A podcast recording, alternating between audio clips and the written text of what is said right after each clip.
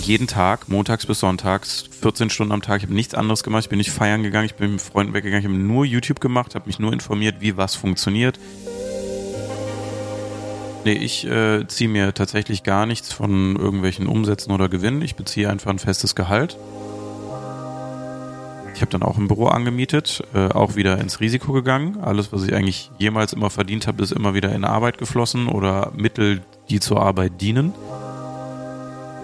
Ich wurde immer besser im unternehmerischen Sinn, immer besser, wenn Leute gegangen sind. Und das fand ich so scheiße, dass es nur an den Punkten so ein riesen Schritt nach vorne war. Hallo und herzlich willkommen zu einer neuen Folge Paul präsentiert was. Mein heutiger Gast ist Freddy, aka Sturmwaffel, und er erzählt davon, wie es passiert ist, dass er zum Gaming-YouTuber, die deutschen Sideman geworden ist und wie seine neue Firma eine unfassbar grandiose Firmenphilosophie hat, wie ich finde. Und ähm, was er noch für große Pläne hat, was alles in München-Gladbach jetzt abgeht, das und noch viel mehr erfahrt ihr in der heutigen Folge. Viel Spaß.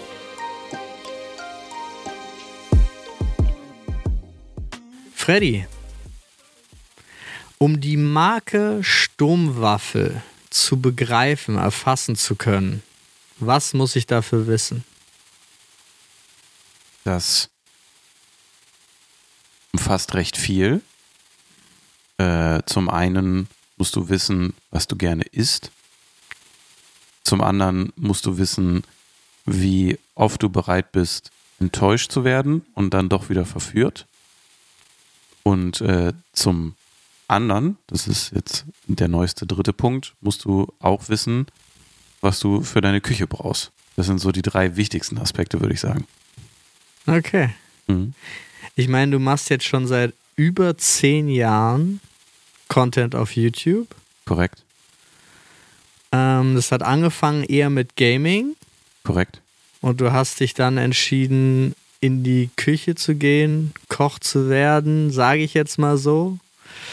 Aber immer unterhaltsam. Das heißt, Unterhaltung stand schon immer in deinem Vordergrund. Korrekt. Also wir würden auch hier mit dem, was äh, mein Team und ich halt jetzt äh, machen, immer sagen, das ist ähm, Food Entertainment. Und auf keinen Fall würde ich auch jemals behaupten, ich wäre ein Koch. Mhm. Weil ich mhm. glaube, dazu gehört mehr als das, was ich liefern und leisten kann. Wenn überhaupt, wäre ich höchstwahrscheinlich eher ein ja, Testesser von irgendwas. und ich glaube, da wird man auch nur besser, indem man es viel macht. Von McDonald's Burger bis hin zu Fine Dining ist ja wirklich alles rundum dabei und auch im Angebot. Aber ich glaube, das ist so äh, immer Stellenwert Nummer eins. Also wenn es zu, wie man bei uns in der Szene sagt, ja, educational wird, also zu lernhaft, dann ist man sicherlich bei mir falsch, sondern es geht eher um Spaß haben dabei und was entdecken, was natürlich auch zu Spaß gehört. Äh, weniger als bei manch anderen, die dann sagen, ja, ich will jetzt aber wissen, wo die napolitanische Pizza in Napoli hergestellt wurde. Das ist mir das Allerwichtigste auf der Welt. Da würden wir dann sagen, nee, nee, geile Spots, äh, wo man sich das reindübeln kann, auch in äh, irgendwelchen deutschen Großstädten, wichtig, in cool aufbereitet und unterhaltsam, sodass man was entdeckt. Aber nicht unbedingt so Deep Dive in die Origin-Sachen. Da gibt es bessere und wildere Leute, die auch dann einen anderen Upload-Plan haben, sage ich mal, als bei uns. Sag mal, aber kommen wir ganz, ganz zum Anfang zurück. Wie hat es eigentlich damals angefangen, vor zehn Jahren? Wie, wieso bist du da reingekommen? Was hat dich dazu bewegt und was hast du vorher gemacht? Also ich brauchte dringend Geld ähm, mhm. und YouTube macht man ja nur, wenn man Geld verdienen will. Das stimmt vor zehn Jahren nicht. Doch, doch, das stimmt total. Und äh, dann habe ich einfach die Chance gesehen, schnell ein Interview mit Angela Merkel zu machen. Und äh, wollte mir das gut bezahlen lassen. äh, und dementsprechend dann auch direkt eine eigene Marke drauf gegründet. Also hat nur zehn Jahre gedauert und jetzt langsam kommt es mal dazu, vielleicht. Du verdienst jetzt auch mal Geld, ja, sag Ich verdiene jetzt auch mal Geld, ja. Aber wenn, dann nur über die Marke. Habe ich noch gar nicht geplagt, ne? Ich wollte es direkt am Anfang machen, so richtig ekelhaft. Was denn? Die Marke pluggen. Welche Marke? Deine Meine Marke. Marke? Meine Marke. Habe ich nicht gemacht. Mache ich jetzt auch nicht, damit die Leute so eine Tension kriegen. Hm, so. Aber falls Sie schon mal gucken wollen, könnt ihr auf fivi.gg gehen. Zack, jetzt habe ich geplagt aus dem Nichts. Ja, darüber reden wir auf jeden Fall auch noch, aber mich interessiert tatsächlich ja. dein, dein, dein wirklicher Werdegang. Der wirkliche Werdegang war folgendermaßen. Ich habe studiert mhm. ähm, Medienwissenschaften, war erst Kulturwissenschaftler, dann äh, in den zwei Orientierungssemestern, den ersten beiden, äh, die wir hatten, mich umentschieden, weil mir das ganze Thema Kultur, also ist eine große Liebe von mir. Alles, was das so umfasst, von mhm. musikalischer Natur bis Theater bis Kunst, äh, also tatsächlich so physische Kunst und alles, was das auch dann umfasst, finde ich äh, super spannend und bereichernd und äh, das macht mir auch im Privaten immer noch extrem viel Freude. Sicherlich mit anderen Frequenzen, dass man das wahrnimmt, aber das wollte ich halt eigentlich auch immer was in der Richtung machen. Da liegt jetzt nicht das große Geld, aber ich finde das immer äh, super, super spannend und da gibt es auch tolle Sachen äh, zu entdecken, habe dann aber recht schnell gemerkt, dass äh, diese Rieseninstitutionen, die in vielen Kulturbereichen so innehalten, äh, so verklauselt sind und so vollgebombt mit Menschen, die mir sehr suspekt sind und mit denen ich auch nicht gerne arbeite, dass ich mich mhm. dann in meinem Schwerpunkt umentschieden habe auf äh, Medienwissenschaften. Was dann sich jetzt vielleicht so anhört, als könnte ich was damit anfangen in meinem jetzigen Beruf, kann ich aber wirklich absolut überhaupt nicht, also null.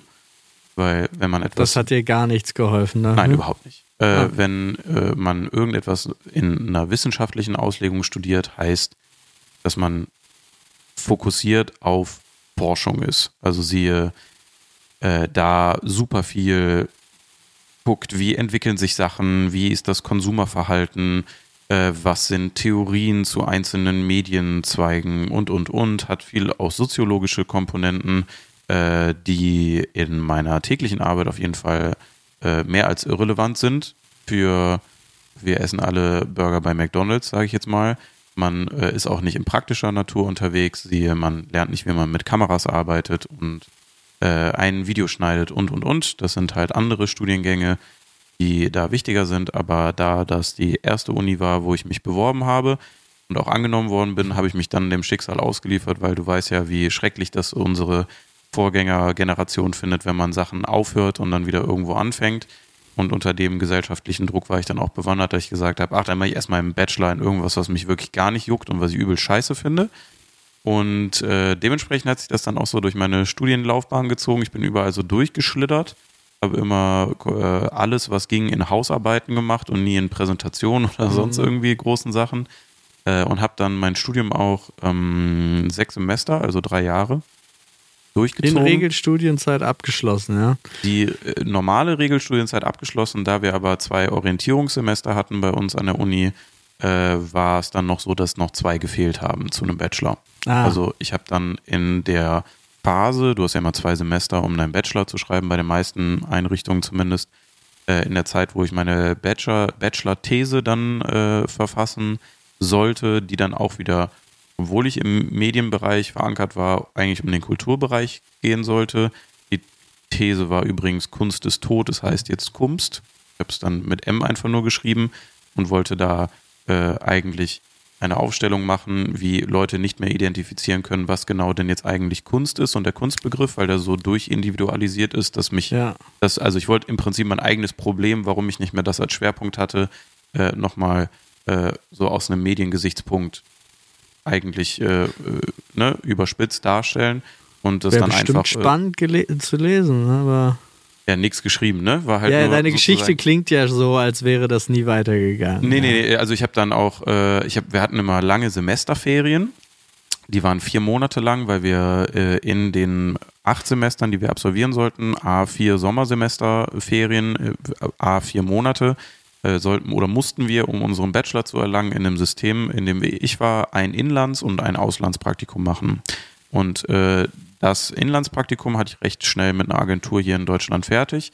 Und dann habe ich mir das zweite äh, Sommersemester sozusagen freigenommen und habe halt dann wieder, also ich war immer YouTube-Konsument und ich habe dann wieder meine Liebe so dafür entdeckt, weil dann recht neu, also da gab es ja schon so anderthalb Jahre, recht neu, aber das Thema so Let's Plays angefangen hatten, während mhm. ich angefangen hatte zu studieren, bis hin zu dann den zweiten Semesterferien, also Ende äh, zweites, äh, Ende drittes Semester war das dann. Äh, und dann habe ich mich wieder sehr viel intensiver damit auseinandergesetzt, weil ich so Kanäle wie äh, Pete's Meat entdeckt habe ähm, und auch Gronk und das sehr aktiv verfolgt habe äh, und da großen Gefallen dran gefunden habe, bis hin dann zu dem Punkt, dass ich dann in meinem dritten Sommersemester, also Ende äh, fünftes Semester, mich dazu entschieden habe, selber mal was zu machen und dann schon alles nach und nach in dem Jahr, was dazwischen lag, auf den Weg gebracht habe und dann eigentlich nur zweites Sommer, Sommersemesterferien viel gechillt, dritte Sommersemesterferien dann einen Startschuss gelegt und mal gesagt habe, ja, ich probiere das mal, weil ich da auch in der Uni-Zeit viel mich an so Startups und Selbstständigkeit äh, probiert habe. Ich hatte zum Beispiel ein eigenes Möbel-Startup mit einem Kollegen gegründet äh, und solche Sachen gemacht und äh, da ist es dann aber zu nichts gekommen, weil alle so kindlich Naivität, wir sind nur zwei Leute und stellen jetzt irgendwie revolutionäres äh, Mobiliar her, irgendwie, das, das, das hat sich dann so ein bisschen verlaufen. Ja, aber genauso kann es ja auch, genauso funktioniert es ja auch ganz häufig. Also. Genau, ja, also es war sehr lustig. Wir hatten, äh, um das kurz zu erklären, falls sich da noch mal jemand einklicken äh, wollen würde, wir hatten verschiedene Kuhbusse, äh, die du dir individuell zusammenstellen kannst mit Industrieklett. Also du konntest die ja. kletten, also Klettkuhbusse sozusagen. Äh, aber so intensiv, dass die halt wirklich Lasten bis zu sagen wir mal, 30, 40 Kilo halten konnten, sodass du die wildesten Konstruktionen in verschiedenen Modulen dir halt zusammenstellen konntest, aber das auch schnell wieder umbauen konntest. Gerade so für Büromobiliar eigentlich ideal, wenn du halt das klingt jetzt auch hast. total gut. Genau, und das halt per se recht günstig. Und wir hatten uns dann immer dazu, ähm, also äh, unser Ablauf war, du bestellst und dann geht es ausschließlich an äh, Behindertenwerkstätten bei uns in der Region, die das dann herstellen. Und deswegen waren es äh, halt so Standardformen, die die eh schon angeboten hatten für andere Auftragsleistungen. Und was, was die auf jeden Fall abwickeln konnten und sorgte halt dafür, dass die dann immer eine hohe Auslastungsquote hatten. Genau. Und was ist damit passiert? Wir Wollte waren halt keiner? zwei Leute, ne? Ich war halt so kreativ und Marketing und der andere Kollege war so alles andere. und äh, ja. das war dann so nebenbei noch studieren und es geht immer mehr auf den Bachelor zu, wird dann halt einfach zu viel. Aber ich habe da schon gemerkt, dass so mittags mal irgendwie, wenn du frei hast, wohin fahren und mit Leuten reden, was organisieren und was Neues aus dem Nichts erschaffen, mir unfassbar viel Spaß gemacht hat.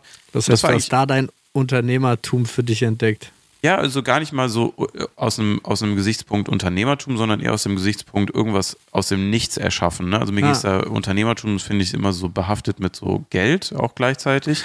Finde ich gar nicht, aber ja, ich genau. verstehe, was du wär, meinst. Wäre meine ja. Konnotation immer, wenn man da so das Wort zumindest so mit reinschmeißt und da war es aber eher so dieses so, oh, ich kann ja was bewirken, wenn ich einfach das mal mache, weil bis dahin war das halt so, äh, Kindergarten, Grundschule, Schule, Abitur, Studium sehr stringent und immer alles, was drumherum war, hat mich super verängstigt. Weißt du, was ich mhm. meine? So, mhm. Ich hatte so super wenig Selbstbewusstsein so der Welt gegenüber, weil alles so eine Schiene war und ich auch noch nie groß davon ausbrechen musste.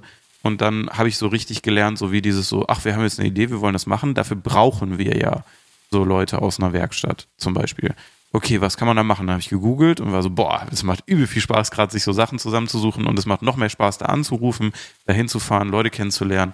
Und das hat so richtig was bei mir so geweckt, dass das jetzt so sehr unorthodox zu so einem normalen Gang war mit, ich mache jetzt meinen Bachelor und dann bewerbe ich mich wo und dann lerne ich da, wie Leben funktioniert. Ne? So ist ja so dieses Wunschdenken so unserer Elterngeneration so Prinzip, mach alles zu Ende und dann äh, wird dir eingetrichtert, dann kriegst du auf jeden Fall einen Job, was eigentlich schon nicht mehr so funktioniert und äh, du weißt super alles äh, direkt und bist der crazy Manager oder die crazy Managerin, weil du hast ja einen Bachelor, also sonst keiner.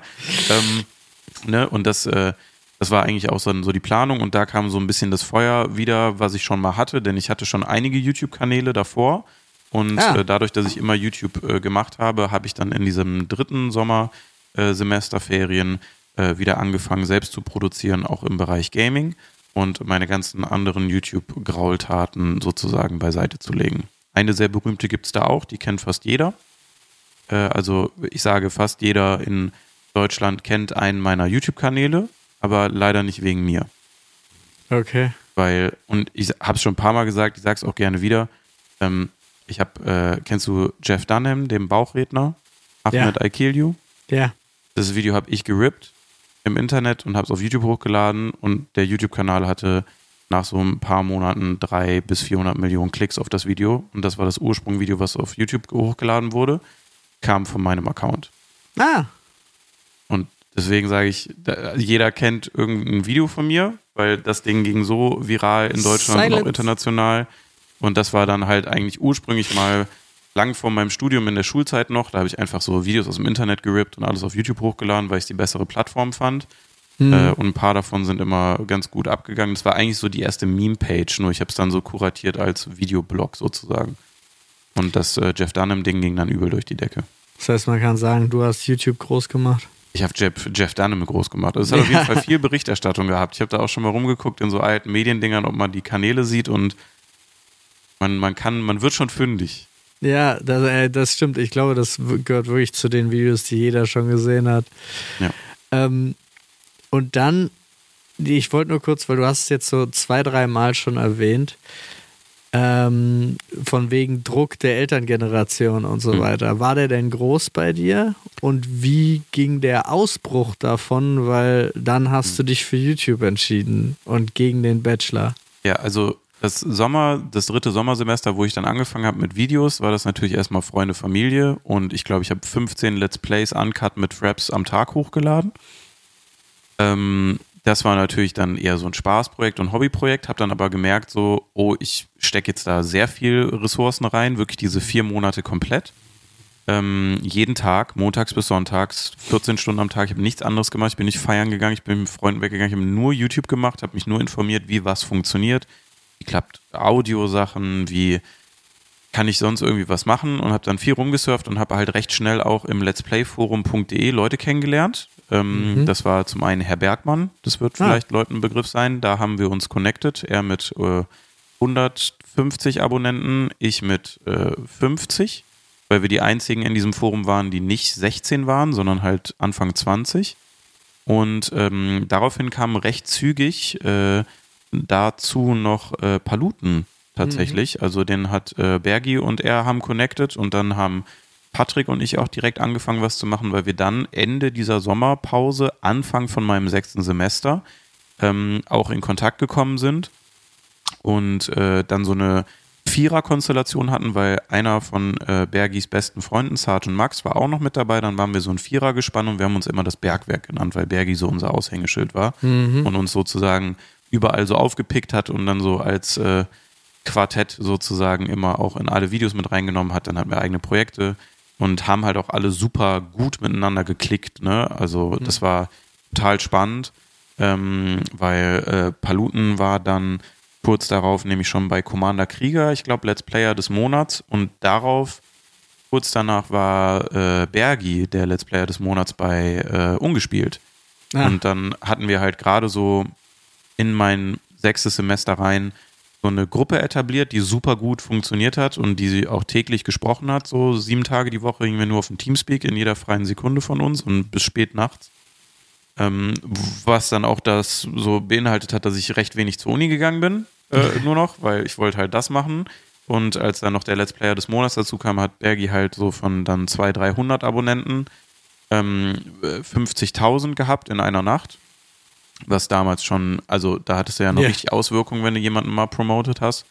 Äh, auch der Startschuss war, weil super viel zu uns runtergetrippelt ist, ne? Und dann mhm. war bei Paluten noch ein paar tausend noch von dem Commander Krieger-Ding. Äh, dann waren bei mir auf einmal 1000, 2000. Äh, und dann habe ich das im Prinzip über mein sechstes Semester so weitergemacht, bis ich kaum noch in die Uni gegangen bin. Und als es dann so auf den Winter zuging, äh, hing ich, glaube ich, auch bei so, ich glaube, 60, 70.000 Abonnenten dann weil wir dann immer als Gruppe in Projekte halt eingeführt worden sind mhm. und ganz viele auch bekanntere Influencer dann kennengelernt haben. Plus ich hatte meinen Breakout-Moment dann auch noch in den Sommersemesterferien mit meinen äh, Gamescom-Videos, wo ich Interviews mit Simon gemacht habe, mit Ceronic damals, mit Moondie mhm. ähm, und dem Peets. Und äh, die sind total viral gegangen, dass ich selber auch nochmal auch meinen Boost sozusagen mit in diese Gruppe reintragen konnte. Und äh, das war äh, super, äh, super spannend und äh, das habe ich als Grundlage benutzt, um deine Frage jetzt mal zu beantworten. Das brauchte aber leider ein bisschen Herleitung, nee, um äh, sich mit meinen Eltern hinzusetzen und zu sagen, hey, ähm, ich habe hier eine Chance, die sehe ich gerade und ich weiß, ihr werdet es vielleicht nicht verstehen. Und da haben mich dann beide angeguckt und haben gesagt, so ja, wir sind jetzt schon gut auch finanziell mit reingegangen mit den ganzen Studiensachen. Aber wenn du dran glaubst, dann mach das. Aber ist dann so dein Risiko. Und dann habe ich gesagt, mhm. ja, ich bin der festen Überzeugung, dass ich das schaffe, wenn ich jetzt da mitmache, euch das so schnell wie möglich auch wiedergeben zu können. Und dann äh, haben die mich machen lassen mit einer Prämisse, dass ich nicht aufhöre zu studieren, weil ich gesagt habe, ich muss dann wegziehen und muss nach Köln, weil sowohl Bergi als auch Paluten sind dann nach Köln, Max nicht mehr, der hatte dann noch private Sachen und ist da so ein bisschen rausgedriftet leider. Ähm, aber die beiden waren dann halt schon in Köln und ich bin halt immer in meinen Ferien, dann war ich bei meinen Eltern in Mönchengladbach und bin dann halt immer schnell nach Köln rübergeflitzt, fast jeden Tag, damit wir es gemacht haben. Plus Bergi, nee, Paluten ist dann noch ins YouTube-Haus gezogen. Das war dann natürlich der mhm. Mega-Durchbruch. Und da habe ich gesagt, wenn ich da jetzt nah dran bin, dann bin ich Teil von was.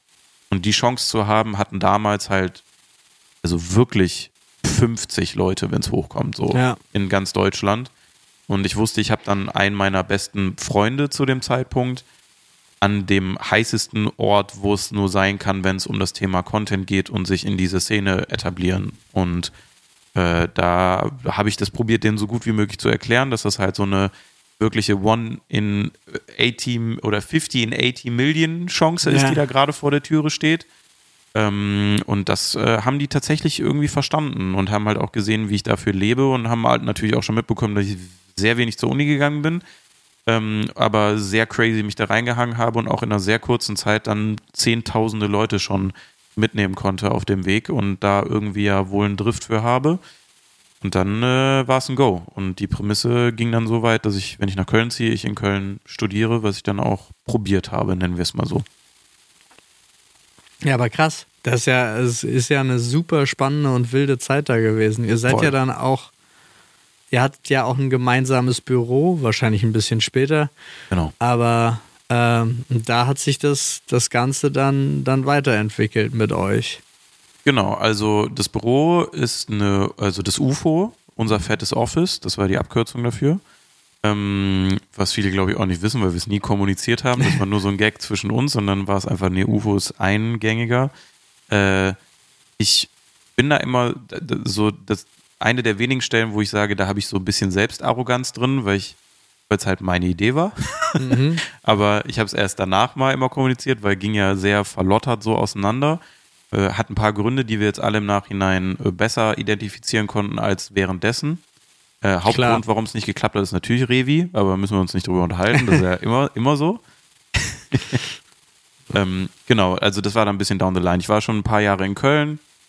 Äh, so, ich glaube, fünf Jahre oder sechs Jahre. Und dann haben wir zusammen einen Trip gemacht. Also ich war dann sehr close mit Izzy, mit Dena, mit äh, Paluten so oder so noch äh, und auch Revi natürlich. Und äh, wir haben dann äh, uns mal zusammengesetzt, im YouTube-Haus war das noch, und gesagt, lass uns doch mal einen Trip machen. Und dann haben wir Autos organisiert, da gibt es auch viele spannende Geschichten zu. Da war früher so ein Riesenakt. Heute würde man, glaube ich, einfach zwei E-Mails schreiben und da wäre jeder Autovertreter oder Autohändler glücklich, wenn man einfach irgendwie eben äh, für ganz schön viel Werbung für, ich glaube, 20 Videos auf äh, äh, damals dann noch zwei oder drei Millionen starken Kanälen einfach ins Haus gespült hätte und hunderttausende Aufrufe täglich auf diese Seite gebombt hätte. Äh, genau, und dann haben wir Autos besorgt und sind dann los auf den Nordtrip. Da sind wir bis zum nördlichen Punkt Europas äh, gefahren, also durch Dänemark, äh, Finnland, äh, Schweden und Norwegen mit zwei Autos. Das haben wir auch geschafft. Da sind wir da hoch im tiefsten Winter, nur mit Winterreifen, nicht mal Spikes und Revi ist gefahren. Das heißt, wir wären alle fünfmal fast umgekommen, aber tolle Zeit. Äh, haben halt alle Daily Vlogs gemacht. Ich glaube, Jody war auch noch äh, mit dabei und Paluten konnte nicht, auch aufgrund von einem privaten Thema äh, im familiären Bereich, was zurzeit sich da leider ereignet hat. Und äh, auf dem Trip habe ich äh, mit Felix, also wir haben immer Autos gewechselt und dann war ich irgendwann mit Felix in einem Auto. Und dann habe ich zu Felix gesagt, du, ähm, so YouTube und bla läuft okay, der Trip hilft auf jeden Fall, weil bei mir war es immer so ein Hoch und Runter, Hoch und Runter, weil ich ja immer schon dafür bekannt war, dass ich auch viel ausprobiere und nicht immer beim gleichen Thema hängen bleibe. Auch gaming-mäßig ich, war ich immer sehr äh, sehr, sehr divers, war immer primär Minecraft-Influencer, aber zwei Videos am Tag hochgeladen. Das zweite war immer Indie-Games, lustig zusammengeschnitten. Das habe ich jahrelang gemacht, sodass ich immer was Neues anbieten konnte. Hat mal super geklappt, hat mal nicht gut geklappt. Habe mit als einer der ersten VR-Gaming gemacht äh, in Deutschland, was auch super funktioniert hat und und und. Aber war dann in so einer Flaute und habe halt gesagt so, hey Felix, ähm, Trips sind ja cool, aber kennst du die Sideman? Wird, Mhm. Jetzt werden die mehr kennen. Damals waren die auch schon riesig, so Case Eye, Miniminter äh, und und und. Auch es schon ist Jahre erstaunlich, wie wenig Leute das immer noch kennen, weil Ja, fast 20 Millionen Abonnenten auf dem Hauptkanal jetzt, ne? Also auf ja, ja, aber es ist, ähm, ich war so, weil jetzt äh, gerade aktuell gibt es ja ähm, so ein Join-Projekt mit ein paar äh, YouTubern zusammen. die allerjüdsten. Ja. Und äh, da, da war mein erster Gedanke, als sie diesen, diesen Teaser rausgebracht haben, war ich auch so, äh, es ist wie die Sideman nur von vornherein äh, produktionell unterstützt bezahlt. So, das war mein Ja. Gedanke dazu. glaube, und dann habe ich das erzählt und du kannst dir nicht vorstellen, in unserer Branche, wie viele Leute mich gefragt haben, wer sind denn die Sidemen? Ja. Also, okay, dann nicht. Also ich glaube, du, ich finde, man sieht das auch, ja, dass es äh, da anspielen soll zumindest. Also ganz nachmachen tun sie es nicht. Nein, ne? nein, Aber- haben sie ja auch intensiv verneint. Nein, nee, das meine ich auch nicht, sondern ich, ich meinte das auch nur von, von dem Teaser her Ja, ja, und voll. für die Zuhörenden auch einfach. Sideman ist ein Zusammenschluss von mehreren YouTubern, die dann auch gemeinsame Projekte gemacht haben in den UK. Genau, also im Prinzip gleiche Storyline wie Herr Bergmann, Paluten, Sergeant Max und ich. Ja. Als Codename Bergwerk haben wir uns damals genannt, weil Bergi und Mhm. Netzwerk von uns sozusagen. Ähm, nur nicht auseinandergelebt. Wir haben ja alle nie Streit gehabt. Äh, wir haben uns halt einfach nur in andere Branchen entwickelt. Bergi cineastisch, äh, Palle hat sich, Palle ist sich treu geblieben. Ich mache Kochen und äh, Max macht inzwischen super Technikvideos, also kann man auch mal abchecken. Ähm, und äh, genau, die sind einfach, haben sich auch weiterentwickelt, sind dabei, aber hatten noch eine viel stärkere Base, weil die noch viel früher, viel länger zusammengearbeitet äh, haben äh, und sind auch eine viel, viel größere Gruppe mit einem deutlich krasseren Altersunterschied bei uns. Also man hat äh, diverse Leute in der Gruppe, die äh, auch dann von Anfang an Verantwortung übernommen haben, solche Projekte äh, oder gemeinsame Projekte zu realisieren und dann auch eine Gruppe zusammengehalten haben, wo wir einfach zu nah aneinander waren und dann nur in Klammern zwei, drei Jahre sehr intensiv miteinander gearbeitet haben. Da hatten die schon fünf Jahre Vorsprung, bevor das bei denen überhaupt so voll eskaliert ist, sage ich jetzt mal. Ja. Genau. Aber, Aber äh, das wolltest du mit, mit äh, Felix aka Dena dann. Also ich habe ihn, hab ihn gefragt, da war gerade die Zeit bei denen, die haben ja auch verschiedene Epochen unterlaufen. Übrigens alles auch FIFA-YouTuber gewesen, dadurch haben die sich kennengelernt. Das war ähnliche Ja. Origin-Story. Waren alles FIFA-Influencer eigene. Ich glaube, kennt sich keiner oder nur ein, zwei aus der Schulzeit. Aber ansonsten waren es alles auch YouTube-Kontakte, Hm. die sich da so kennengelernt haben. Ähm, nee, ich habe hab ihm gesagt, äh, gerade ist bei denen so eine super spannende Phase, die ich ganz aufmerksam verfolge. Und zwar haben die so Villen gekauft und sind dann da eingezogen und haben Mhm. von da aus zusammengearbeitet. Und habe ich gesagt, wie stehst du denn dazu, Felix, dass wir so ein Projekt in dieser Gruppe, in der wir sind, mit Palle dann noch umsetzen und zusammen halt, äh, also wir haben viel gebrainstormt dann in der, in der Autofahrt, das war irgendwo in Norwegen, äh, von äh, machen wir ein Haus zusammen und dann ziehen wir da alle ein. Da hat Felix gesagt, nee, ich war ja YouTube-Haus und so und jetzt bin ich gerade alleine, da war der ausgezogen schon. Ähm, und äh, dann ist er äh, halt da nochmal, äh, hat er gesagt, lieber halt mal im Büro, ne, wo wir uns dann wirklich treffen, um nur zu arbeiten. Weil auch ein paar von den Sidemen, da waren immer so drei, haben da zusammen gewohnt und der Rest kam so dazu für gemeinsame Videos. Und dann haben die an einem Tag für alle von denen ein Video gedreht und dann eins für den gemeinsamen Kanal und dann hat wieder jeder seinen eigenen Kram gemacht. So. Und dann kam man immer so zusammen und dann haben wir gesagt, ja, wir können es auch optimieren und jeden Tag einfach an der gleichen Stelle sein. Machen einfach ein Büro und nehmen den Privatwohnen-Aspekt, der schon einige von uns stört, raus aus der Nummer und halten es nur professionell. So, also nicht 9 to 5, aber morgens sind wir irgendwann da und abends sind wir irgendwann äh, halt wieder weg. Ne? Und in der Zwischenzeit kann jeder alles mit jedem anderen machen und man hat sich direkt vor Ort und man kriegt auch super viel mit. Und das war so ein bisschen der Grundstein dafür, ja. Spannend. Und jetzt kommen wir mal zu deiner Gegenwart. Du bist jetzt äh, hauptsächlich, dein, dein großes Thema ist Essen. Mein großes Thema ist Essen, ja. Äh, wie, ist es, wie ist es direkt zu diesem Punkt gekommen und äh, was, ist, was ist deine Leidenschaft dafür? Abgesehen vom guten Geschmack, du testest dich ja auch durch ganz viel Müll. Ja. Muss man auch machen, damit man weiß, was gut ist, ist meine Einstellung dazu.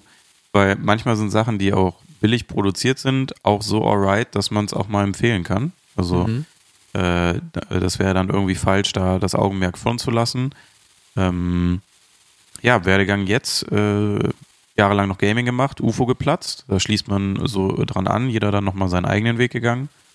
Ähm, ich habe dann auch ein Büro angemietet, äh, auch wieder ins Risiko gegangen. Alles, was ich eigentlich jemals immer verdient habe, ist immer wieder in Arbeit geflossen oder Mittel, die zur Arbeit dienen. Ähm, so war es dann auch mit dem Büro. Da ist dann noch äh, damals äh, der erste Kameramann und Cutter, Philipp, äh, mit in mein Büro reingezogen, um auch Miete noch äh, mitzustemmen. Und dann noch mein Management oder auch unser Management, sind wir immer noch beide. Ähm, die hatten dann auch noch ein Büro davon untervermietet, sodass ich mir das auch leisten konnte, obwohl es dann schon knapp, knapp, knapp war. Und dann habe ich mir ein Jahr sozusagen als Spielraum gegeben und habe gesagt, das ist dann so eine Nullernummer, wenn ich mir ein bisschen was rausziehe, damit man gut klarkommt. Äh, und dann muss laufen. Und da habe ich in der Zeit dann alles probiert, was geht. Also Challenges, äh, äh, irgendwelche Gartensachen, ähm, irgendwelche Studioformate äh, und, und, und, und, und. Ähm, und bin dann letztendlich stehen geblieben bei Kochen, weil es mir mega viel Spaß gemacht hat und den Leuten auch, weil ich es nicht kann und konnte. Mhm. Hat sich nur ein bisschen was zum Positiven verändert, aber jetzt vier Jahre später auch nicht so viel. Super gut. Ähm, und äh, ich bin da sehr wissbegierig und lernbegierig, aber ich habe auch einfach Spaß, so damit zu arbeiten und auch mal Sachen zu verhauen, weil mhm. essen kannst du die Sachen in 99 Prozent der Fälle immer noch. Äh, sieht halt vielleicht dann einfach nur nicht schön aus. Und äh, den Weg habe ich dann angefangen zu dokumentieren mit meinem ersten Ich-Versuch. Das war eine Kartoffelsuppe, das war dann halt ein festes Format. Mhm. Und ab dem Zeitpunkt, also vor vier Jahren, äh, habe ich dann auch angefangen, alles nur noch in Formaten größtenteils zu produzieren, immer wieder mit kleinen Ausbrüchen ähm, und bin dann immer weiter in die Kochwelt eingestiegen.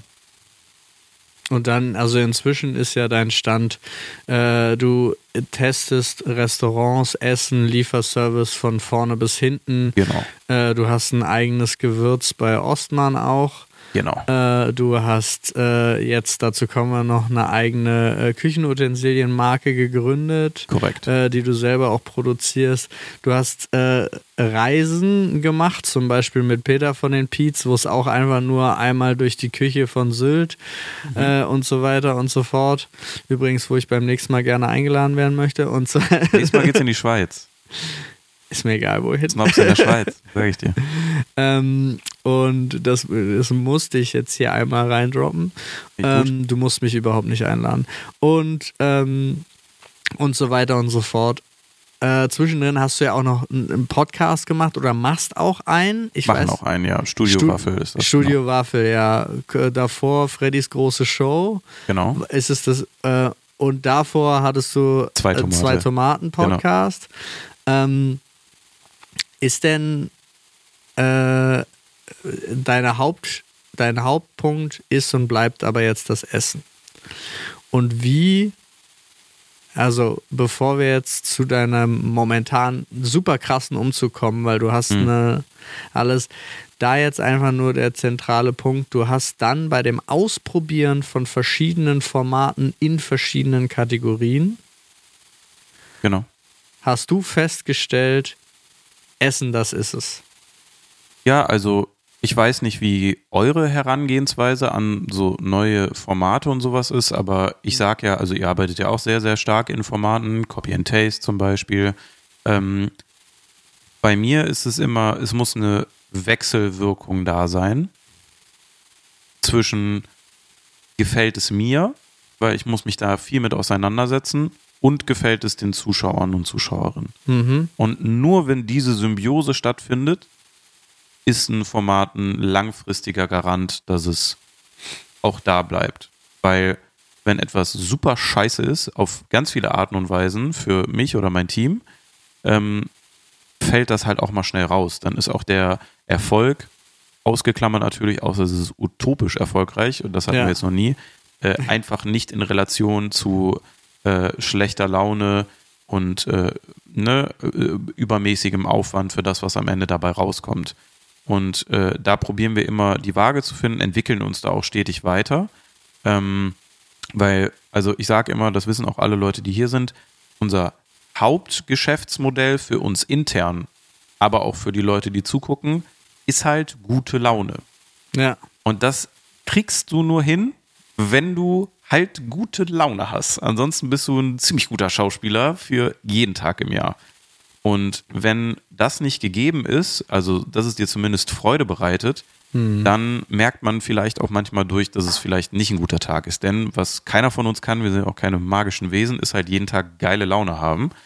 Weil, wie man auch hier sieht, sitze ich in meinem Büro. Ich habe Ja. ein festes Büro.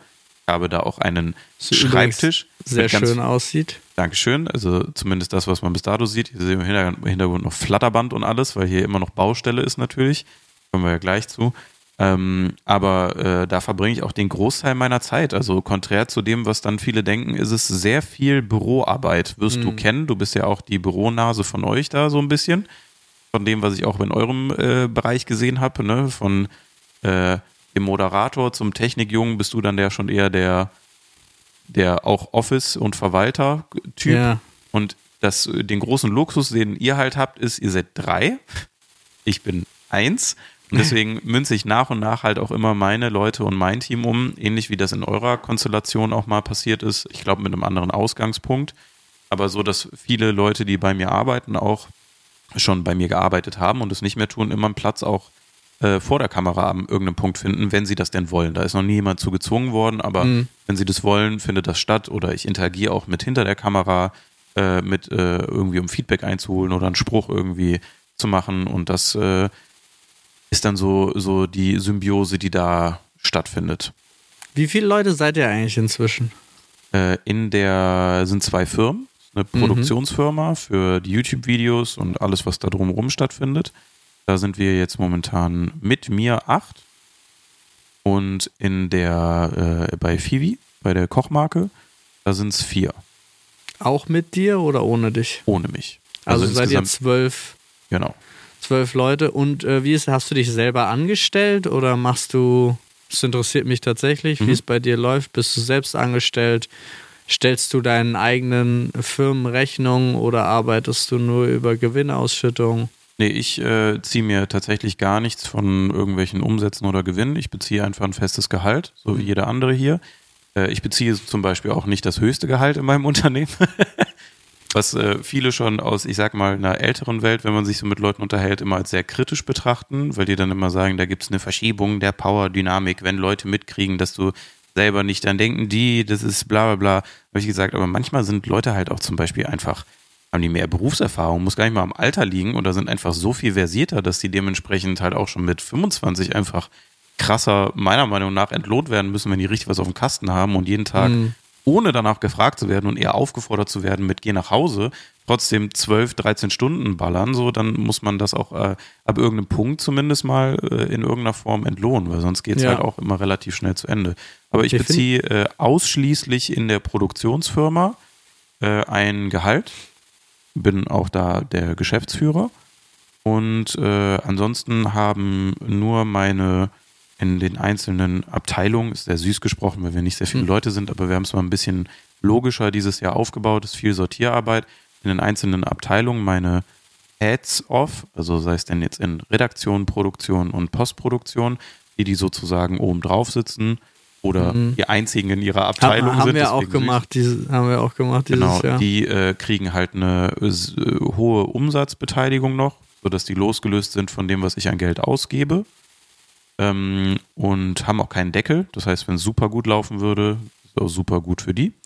Ähm, und äh, die Leute, die da drunter sind, haben auch eine Umsatzbeteiligung, die aber deutlich geringer ausfällt. Du hast alle Mitarbeitenden auch noch eine zusätzliche Umsatzbeteiligung Korrekt. gegeben?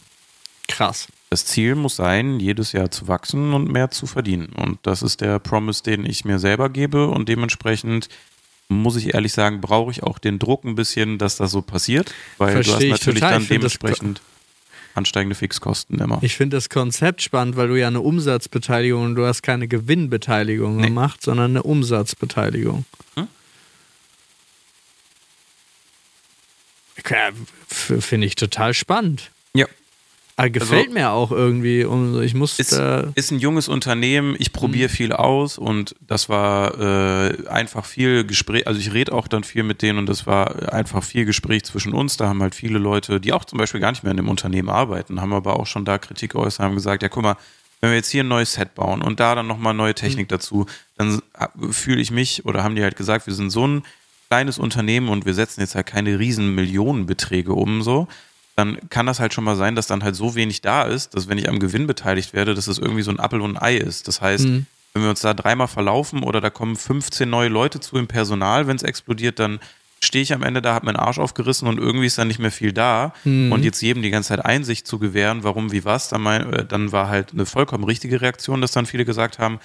Aber dann kann es dazu kommen, dass wir halt auch Sachen scheiße finden, die du da ausprobierst, wenn das halt übermäßig viel Geld kostet und wir Wind davon kriegen und das erzeugt ganz schnell Unmut. Die Mhm. einfachere Lösung ist natürlich einfach das, was reinkommt. Da gibt es am Ende äh, Jahresabschluss und dann kannst du gucken, wo stehen wir, was kriege ich davon, danke. So, und dann auch losgelöst von dem, was ich mache und das hält halt das Risiko zum Nutzen meiner Mitarbeitenden auf meiner Seite. Also ja, komplett. ich äh, muss gucken, dass da noch genügend da ist und im Auge behalten, wie viel Umsatzbeteiligung davon noch abgeht und das wird dann sozusagen weggelegt. Funktioniert jetzt aber seit vier, drei Jahren, glaube ich, haben wir das ja ganz gut. Aber natürlich auch kein endlos skalierbares System. Ja. Aber spannendes System. Finde Ja. ich gut. Dazu Ja, jetzt- haben wir noch eine Sache, Ja. das auf, weil du warst ja sehr interessiert. Ich hab, bin irgendwann dazu übergegangen, äh, weil ich kenne ja unsere Szene und es ist ja, ich weiß nicht, wie es bei euch ist, aber ich sag mal im Großraum Köln, bei vielen Influencern, bei mir leider auch schon, äh, recht normal, dass um so alle zwei bis zweieinhalb, drei Jahre Leute gehen so und dann sich umorientieren. Mhm. Das ist so normale Halbwertszeit. Das glauben viele immer nicht, die zuhören, aber im Medienbereich ist das nicht nur bei Influencern so, sondern halt auch bei anderen äh, Das Teilen. ist, also da, zwei bis drei Jahre hast du schon jemanden gut lange gehalten, muss Ja, ja, man voll. sagen. Voll. Und ähm, bei mir fällt das natürlich immer sehr auf, wenn Leute dann noch bei mir in Videos irgendwie mit stattfinden und dann auf einmal verschwinden. Und ich sage dann auch immer, ich äh, kommuniziere da nach außen nicht drüber, weil dann habe ich eine riesen Plattform und Reichweite und die nicht so krass. Also die kriegen dann natürlich schon Leute mit, die auch an denen interessiert sind aus den Videos. Aber das finde ich dann immer ein unfaires Verhältnis und deswegen haben wir das alles immer gut hinter den Kulissen vernünftig regeln können und alles immer, ja, gab aber nie irgendwie crazy Streit oder irgendwas Krankes. So deswegen. Finde ich, find, ich auch total komisch irgendwie. Aber um da so präventiv immer in so eine, also das ist meine Pokerhaltung, die ich mit übernommen habe, haben äh, fast alle Mitarbeitenden, das ist äh, Thema äh, Fixkosten steigen an jedes Jahr für mich, die haben immer eine automatische Gehaltserhöhung, wenn du bei mir unterschreibst, jedes Jahr. Das, ich finde das total schön. Und weißt du, was es ist? Das ist das größte Pokerspiel, wo ich bis dato jedes Mal gut mit durchgekommen bin, weil Leute bleiben dann länger, auf jeden Fall. Ähm, und man spart sich lästige Gehaltsverhandlungen, weil jeder selbst ausrechnen kann, wann er wo steht. Und die sind alle zum Beispiel Anfang 20, verdienen genau den Marktdurchschnitt und kommen halt, wenn sie dann vier, fünf Jahre bei mir wären, sind sie dann halt über dem Marktdurchschnitt. So. Mhm. Das sind jetzt auch nicht 50 Euro, kriegen schon ein bisschen mehr brutto dann drauf. So. Mhm. Und äh, da habe ich dann immer gesagt, ich fange jetzt mal an zu pokern. Und jeder kriegt jetzt mal jedes Jahr eine Gehaltserhöhung. Und dann gucken wir mal, wo das dann endet. Weil das finde ich ganz interessant. Weil für mich, also ich habe kein Problem damit, überzubezahlen, weil mehr Leute ne, heißt mehr Qualität, mehr Output, mehr potenziell, was da am Ende unterm Strich stehen sollte. Ist fast im, also tatsächlich, das ist auch die Sache, die wir festgestellt haben für uns, auch wenn du erstmal erhöhte Ausgaben hast, aber eigentlich hat sich fast immer alles, was man ins Unternehmen gesteckt hat, definitiv wieder mehr als reinvest, äh, refinanziert. Voll. Ja. Aber ich finde das so, ich das total spannend, weil ähm, ich finde das ein unglaublich gutes Konzept. Ähm, ich frage mich gerade für mich selber, ähm, ob das bei uns möglich wäre, weil ich habe so ein Limit gesetzt selber bei uns, ähm, was das Mindeste ist, was ich äh, jemandem zahlen möchte. Mhm. Und egal welche Position du bekleidest, ist das, äh, gibt es ein Mindestgehalt und das ist schon über dem Marktdurchschnitt. Ich glaube, da arbeiten wir aber sehr ähnlich mit dem, was wir als Einstieg hier haben, ja. Und trotzdem gibt es dann immer noch was drauf. Also ich gehe Ja, höchstwahrscheinlich nicht aufs Maximum, aber ich habe auch immer einen festen Punkt, wo man anfängt und dann beginnt sozusagen die Tickeruhr. Umso länger du da bist, kriegst du mehr. Und jedes Jahr, je nachdem, wie gut man performt hat, und in den Mhm. Topf, in den Umsatztopf spielt halt jede einzelne Position von redaktionell, ich denke mir was aus, bis Produktion, Total. ich, Ich- filme das, bis Postproduktion, ich schneide das, bis Content Management, ich uploade und verwalte das, spielt jede Position einfach in den gleichen Topf mit rein. Und das heißt, Mhm. umso besser man da performt, umso strukturierter, umso klarer man kommuniziert, umso besser für alle. Das äh, finde ich vollkommen richtig. Also die Umsatzbeteiligung finde ich ein total spannendes Ding. Das andere ist, äh, bei uns ist zumindest so, ich animiere äh, mindestens, also ich animiere immer die Angestellten von vornherein mindestens alle drei Monate, äh, mindestens alle sechs, aber eigentlich alle drei Monate vorbeizukommen und mit mir zu reden. Hm. Also, was die Frage zu stellen, was soll ich tun, Hm. wenn ich jetzt mehr Gehalt möchte? Mhm. So, das ist, das ist meine Herangehensweise an die Sache. Also, wenn jemand besser wird, natürlich in seiner Aufgabe, dann ist es eine verständliche Sache. Ich habe auch bisher fast alle Gehaltserhöhungen von uns ausgegeben Hm. schon. Aber ähm, so das, das generell in Erwartungen äh, äh, in Aussicht zu stellen, nicht in Aussicht zu stellen, sondern direkt zu verankern, finde ich, ich finde das, ich finde das gerade sehr, sehr spannend. Ich denke, ich Hm. muss da noch lange drüber nachdenken, glaube ich. Aber ähm, finde ich ein sehr, sehr schönes Konzept. Und jetzt hast du da dein ganzes Team Hm. und ihr habt jetzt aber ganz neue Räume bezogen. Genau, wir haben ganz neue Räume bezogen. Bevor ich da jetzt reinstarte, ich Ja. habe noch eine Frage an dich, weil mich das gerade so total interessiert, weil wir haben äh, für alle, die zuschauen und zuhören, auch noch nie darüber Ja. äh, so intensiv gesprochen. Ich finde es gerade total spannend. Ich mache dieses Jahr das erste Mal was, wovor ich total Angst habe, weil ich bin ja Influencer Ja. und wir hassen ja Kritik. Ist ja ganz schlimm. Ja. Bin ja ganz blöd. Seit fünf Jahren keine Kommentare mehr gelesen. Ich meine, Okay, jeden. Kommentar lieb euch alle. So, aber ähm, ich mache dieses Jahr das erste Mal was. Ich lasse mich von allen Mitarbeitenden hier äh, bewerten.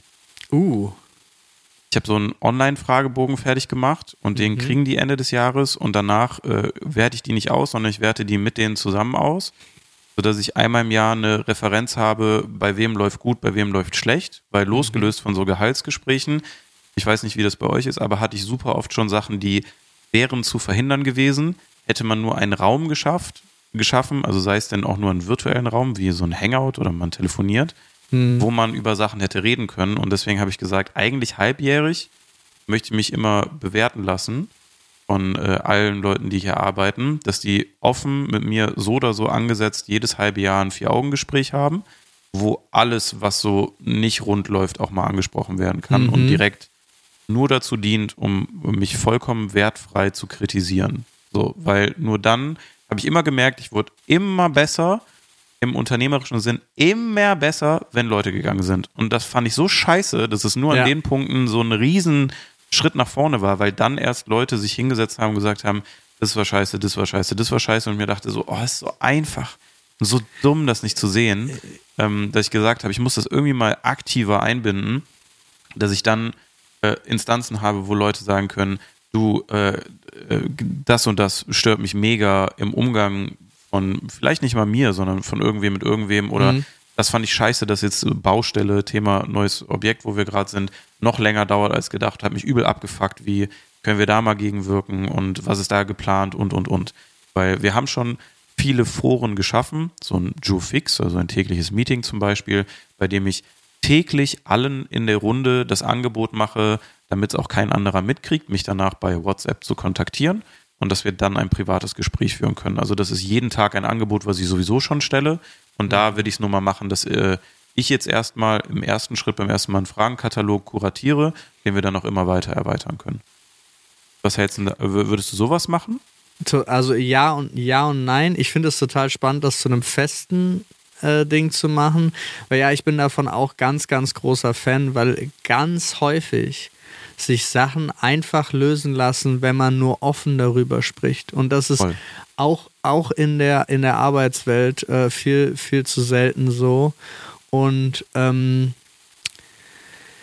ich finde, äh, es gibt zwischendrin die Punkte, ich habe das, äh, hab das hier und da schon gehabt, ähm, wo ich mich dann intensiv mit einem äh, Mitarbeitenden hingesetzt habe, wenn es nicht rund gelaufen ist und einfach gesagt habe, pass auf, erzähl mir doch, was ist das, was du, was ist gerade das Problem, woran mhm. liegt es und so weiter und so fort. Und wir haben bisher für jeden dann eine neue Rolle gefunden auch. Also ich hatte Voll. auch schon Leute erlebt, die konnten einfach den Job, den sie gemacht haben, nicht mehr ausüben, mhm. aber wollten eigentlich das Unternehmen nicht verlassen. Und dann setzt man sich neu hin. Entweder muss der Vertrag auch neu verhandelt werden, weil du dann von 40 auf 30 Stunden runtergehst Klar. oder sonst irgendwas. Aber wir haben das, also mit solchen Gesprächen hat man das total gut hingekriegt. Ähm, aber meistens, also bei uns ist es so, man kann eigentlich relativ offen kommunizieren, wenn einem irgendwas nicht gefallen hat. Außer natürlich, man kennt das in Situationen, wo es halt, wo noch Externe dabei sind. Da mhm. hat man halt so Pech. Also da habe ich mich selber auch schon erwischt, wie ich dann einfach mal vielleicht ein bisschen harsch, äh, forsch gewesen bin. Mhm bin aber dann jedes Mal nach dem Meeting auch zu dem entsprechenden Mitarbeitenden hingegangen und habe gesagt, tut mir leid, aber ich musste da jetzt so reingehen, weil das passte jetzt einfach nicht, das vor anderen so auszuführen so und Klar. so weiter und so fort. Aber ähm, ich würde das sehr, sehr gern, also ich finde, das ist eine total gute Idee. Ich würde das sehr, sehr gerne regelmäßig machen und ich finde das eine total gute Sache. Vor allen Dingen auch den Ball so rumspielen, ja. wie du ihn jetzt spielen willst. Weil sich hinzusetzen, ganz normal erstmal, hm.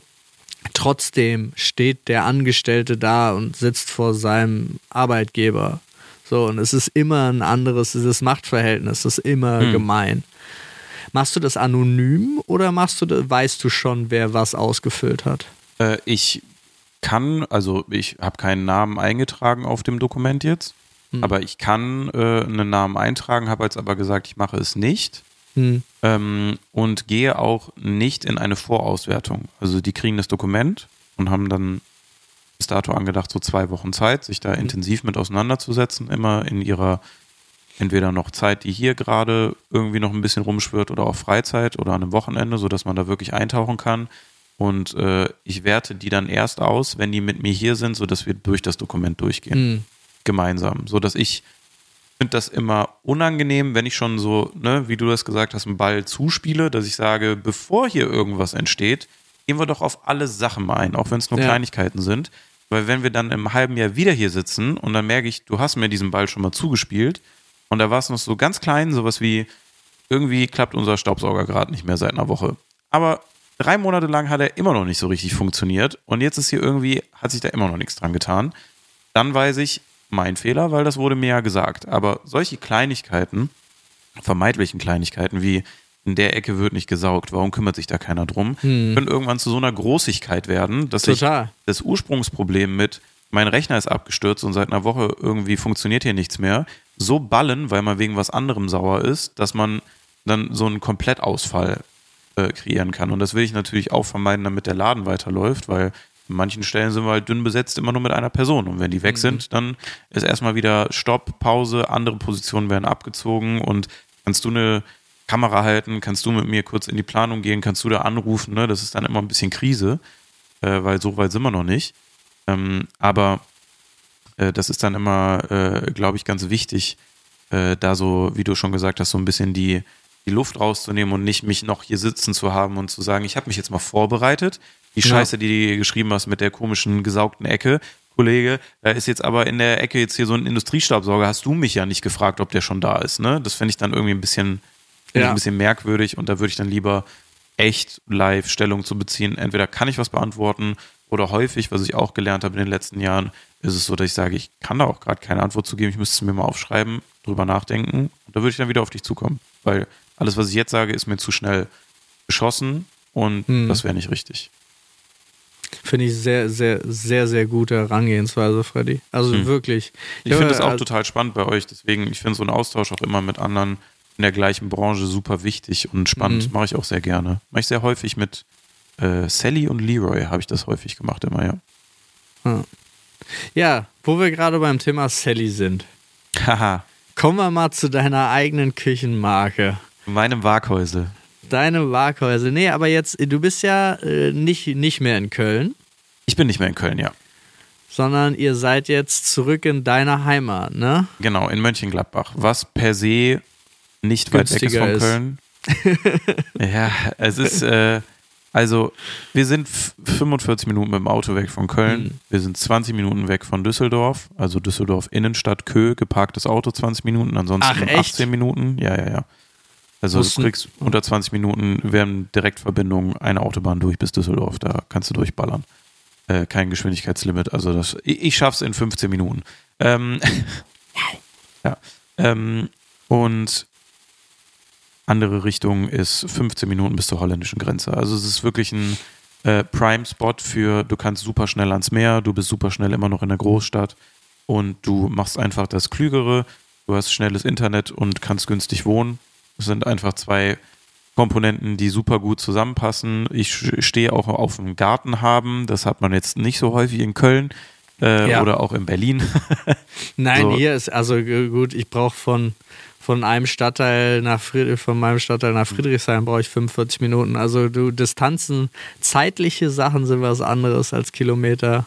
Ja, das ist, äh, das ist halt eben das Ding, ne? Also ich sag mal, ob es jetzt äh, 55 Kilometer sind bis in die Kölner Innenstadt und ich brauche 45 Minuten oder du brauchst es in Berlin, habe ich auch immer gesagt, als so die ersten, als ich das mal so geteilt habe und empört waren, dass man dann so weggeht, habe ich gesagt, hör mal, was ist denn das für eine Denke immer? Ja, du gehst weg.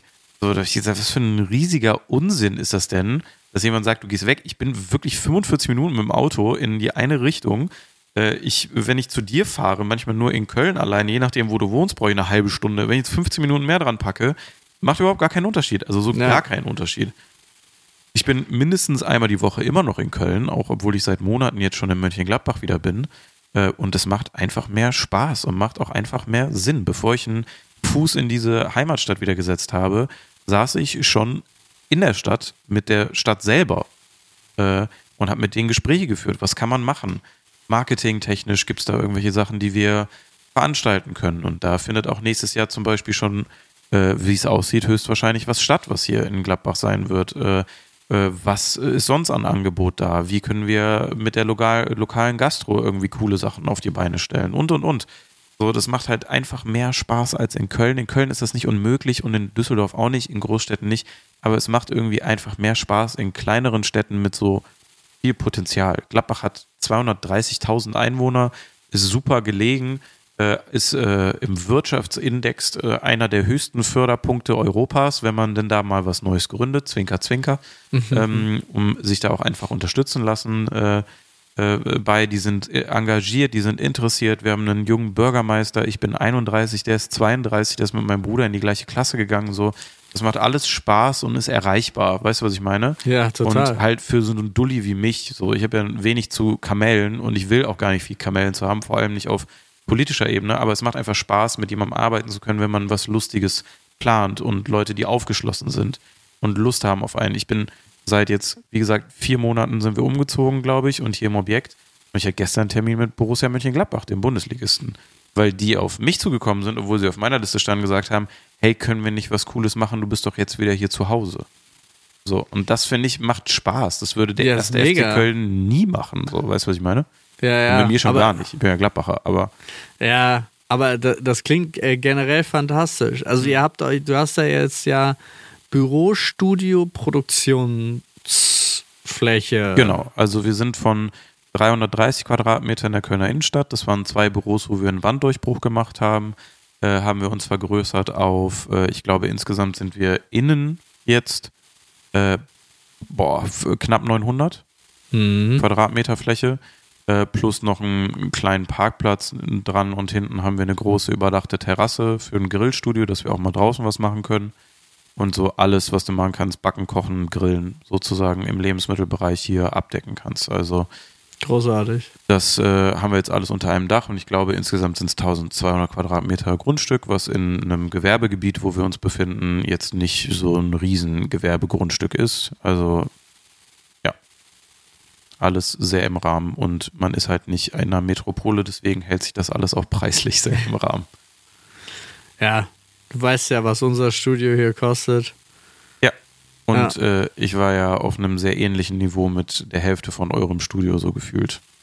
Und das, äh, da kann man dann schon ganz gut gegenrechnen, weil man hat ja auch immer in Großstädten Mieterhöhungen, Hm. äh, die dann jährlich stattfinden. Und das mal gegengerechnet macht dann einfach mehr Sinn, wenn man äh, ja äh, vielleicht irgendwie Geld besser investiert. Ja, und was genau äh, macht ihr da jetzt alles?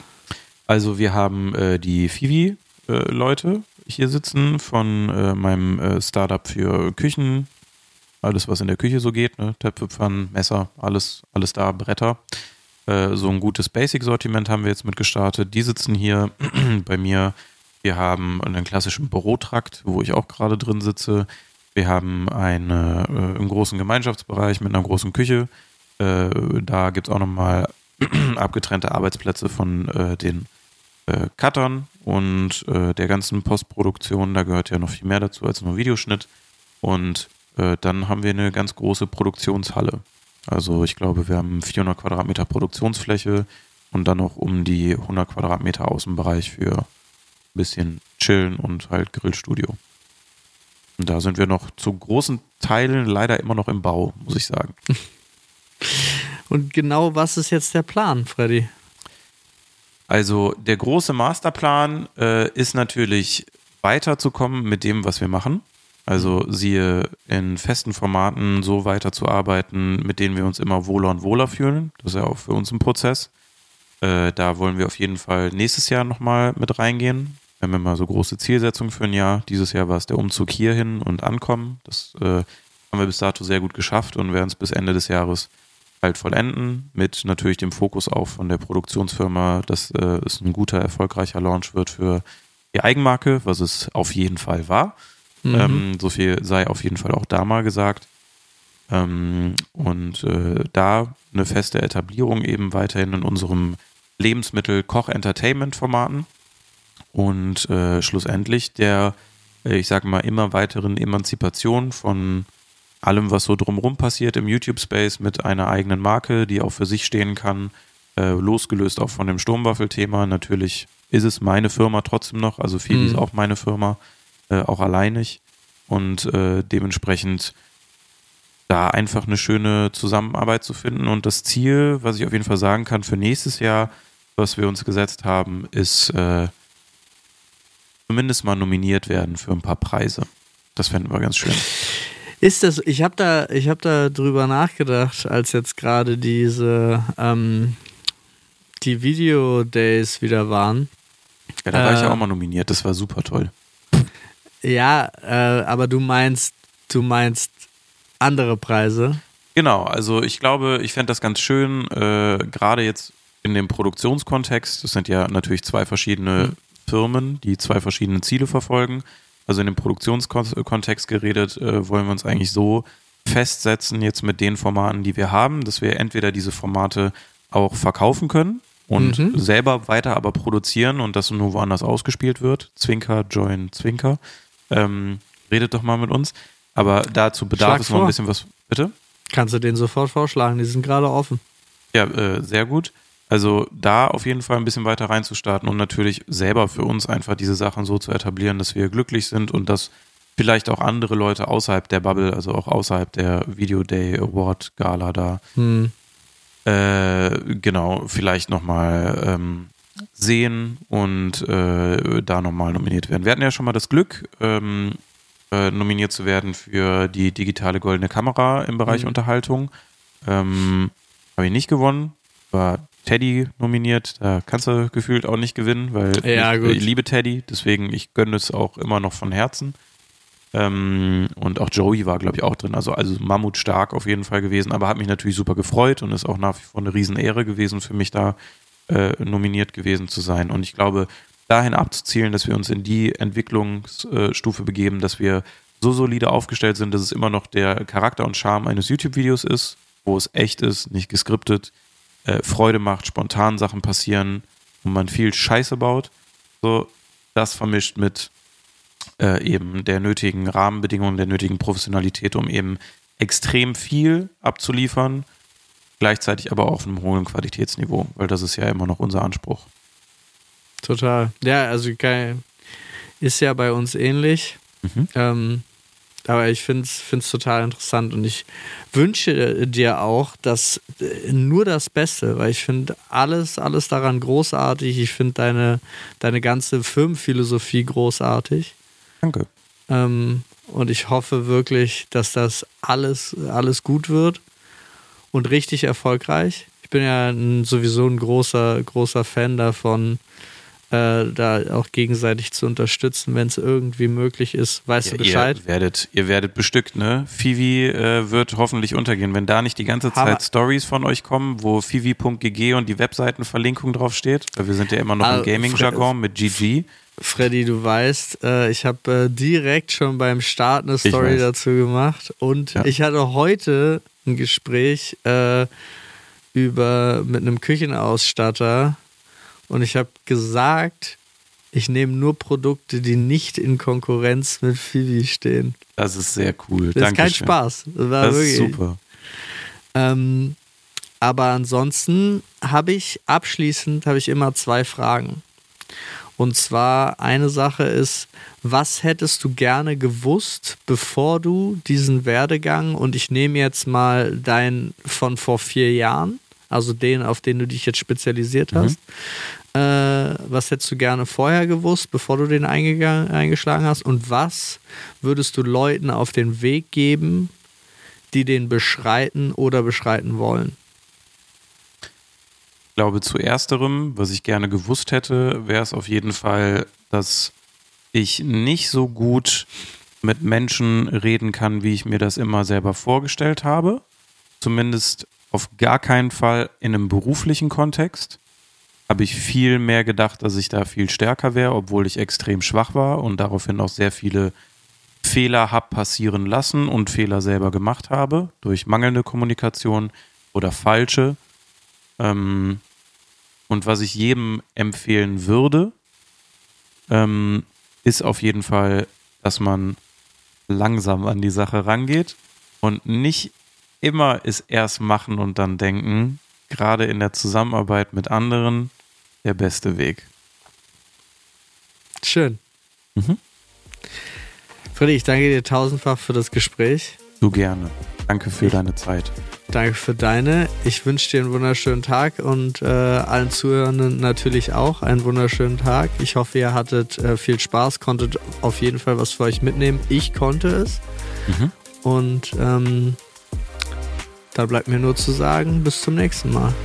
Tschüsseldorf.